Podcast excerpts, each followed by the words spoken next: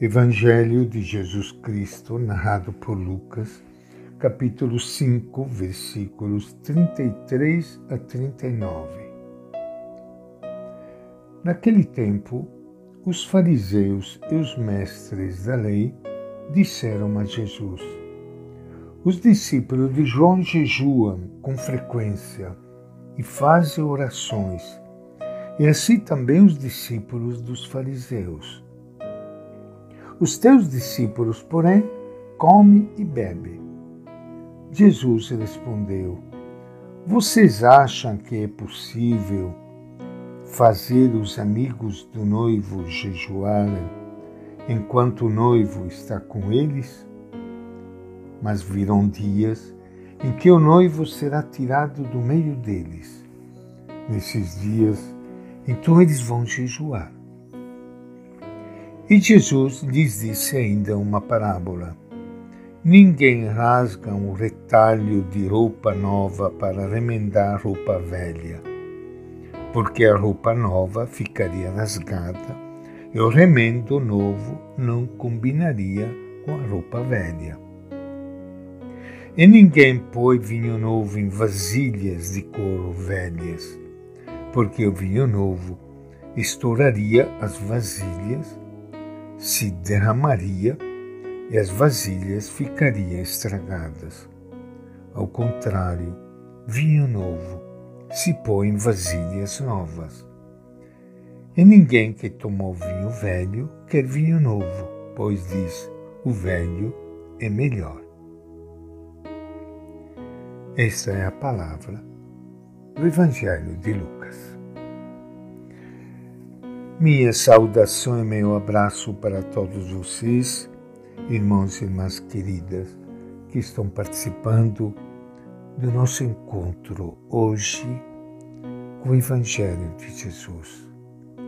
Um momento de descanso, um momento de paz, um momento de oração, sentados em silêncio aos pés do nosso Mestre que nos fala, que nos alimenta, que ilumina o nosso caminho. Como é bom a gente poder parar um pouco nesta nossa vida desenfreada, com tantos problemas, tantas dificuldades, tantas preocupações, correndo para cá, correndo para lá. Jesus sentia tanta necessidade de se retirar sozinho no monte, numa intimidade grande com o Pai. Acho que vale a pena nós também podermos encontrar, às vezes, alguns poucos minutos, pelo menos para termos esta intimidade com Deus, para termos este momento de descanso Descanso não só material, descanso espiritual. Muitas vezes nas férias o povo corre para as férias, para descansar, mas nós precisamos também descansar espiritualmente e não só fisicamente. Poder relaxar um pouco, poder deixar que a luz de Deus penetre no nosso coração e nos fortaleça, porque a luta da vida não é nada fácil.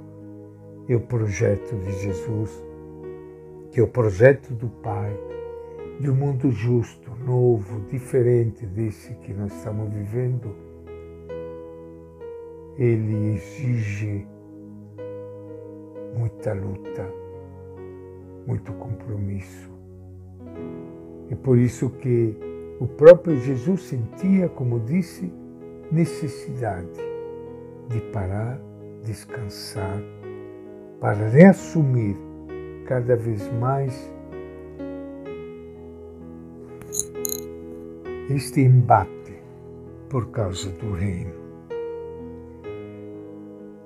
Acabamos de ver como os doutores da lei e os fariseus se dirigem diretamente agora a Jesus, fazendo comparações. e chamando a atenção porque os discípulos de Jesus não observam o jejum. Ora, o jejum era prescrito apenas para o dia da expiação dos pecados. Mas os fariseus também jejuavam toda segunda e quinta-feira. Na Palestina, a festa de casamento durava uma semana, e durante esse tempo, as obrigações religiosas, como o jejum, cessavam para os convidados. Ora, como é que os discípulos podem jejuar enquanto Jesus, o noivo, está com eles?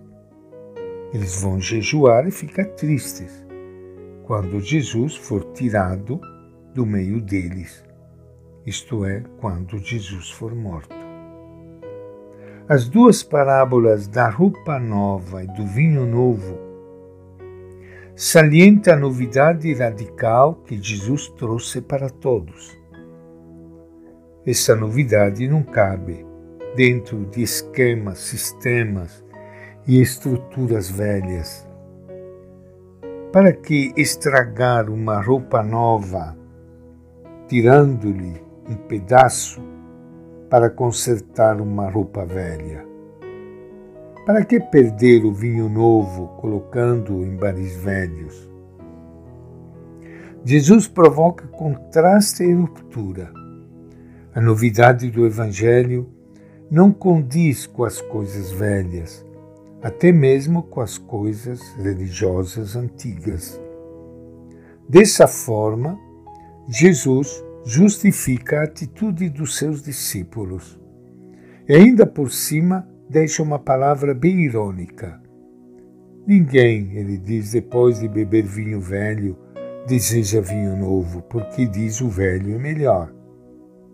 Pois é, as pessoas se acomodam nos velhos costumes e não querem mudança.